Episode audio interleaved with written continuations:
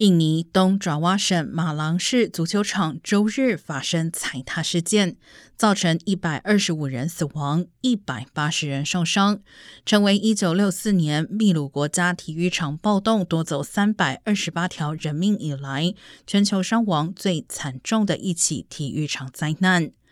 国际足球总会 FIFA 相当关切这起事件。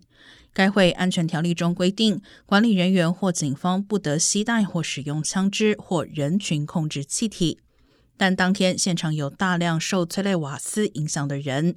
医院许多受害者出现痛苦不堪、呼吸急促和缺氧等情形。